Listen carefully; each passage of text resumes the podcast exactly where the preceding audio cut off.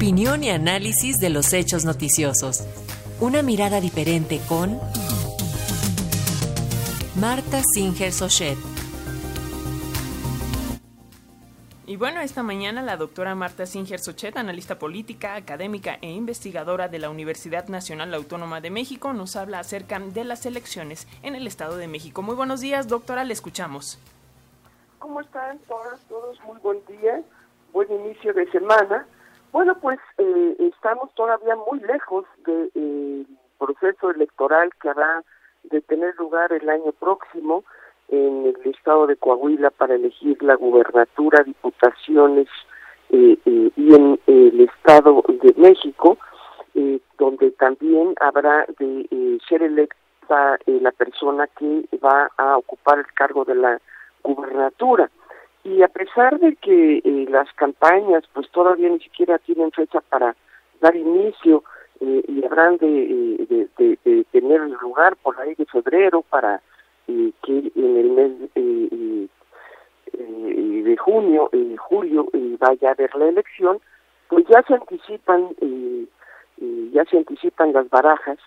Y por supuesto sabemos desde hace ya mucho tiempo que para eh, Morena la, el proceso de selección pues fue relativamente sencillo debido a que su candidata, la profesora Delfina, y lo fue en el proceso electoral previo en donde estuvo eh, pues a punto de ganar la gubernatura que retuvo el priismo, el viejo, viejo, viejo priismo en una de las entidades eh, federativas más significativas en cuanto a la canasta de votantes, es el espacio donde más personas eh, van a votar en el 2024 y que siempre ha sido llamado algo así como el escenario de, eh, eh, eh, de control o pues para probar fuerzas y para anticipar qué puede ocurrir con esa enorme cantidad de votantes para el 2024.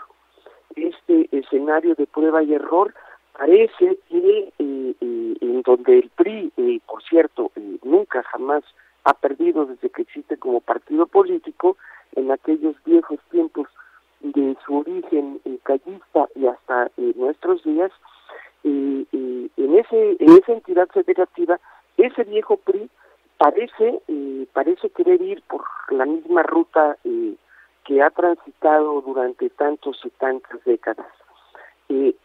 apenas hace un par de días informa que Alejandra del Moral va a ser su candidata y eh, su candidata es nada más y nada menos que eh, la persona encargada de administrar eh, los programas de bienestar en la entidad. Es decir, el viejo periodismo sigue apostando por el manejo de los recursos públicos como canal para lograr atraer a los votantes. Es un partido que se resiste no solamente al cambio, sino que se resiste a abandonar sus, muy, muy viejas prácticas.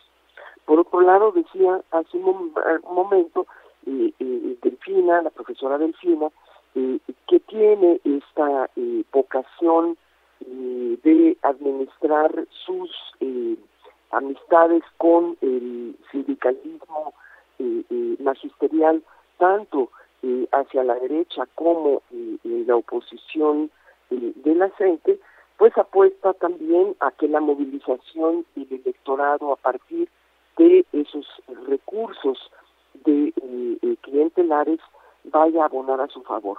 Yo creo que eh, esta manera de hacer política en el Estado de México es simple y sencillamente una rémora, una réplica del pasado y por lo tanto, por lo mismo, esta idea del turismo de ir con una candidata que representa eh, eh, los viejos esquemas de control clientelar eh, puede ser no solamente una forma de encontrar un muro de contención que obligue a que el turismo termine por desbaratarse, sino que ojalá sea el electorado el que defina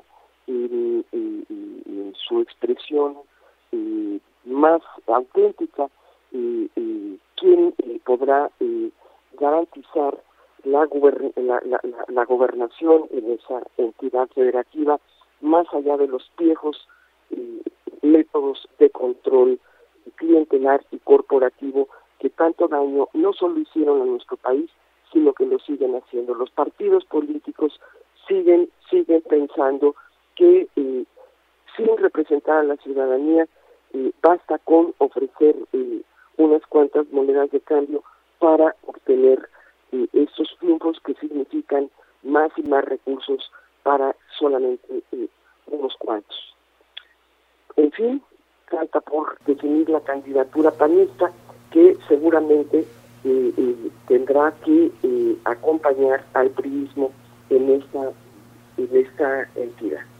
Muy buenos días a todas y a todos. Gracias, doctora. Nos escuchamos en el próximo comentario. Que tenga excelente semana. Hasta pronto. Hasta luego.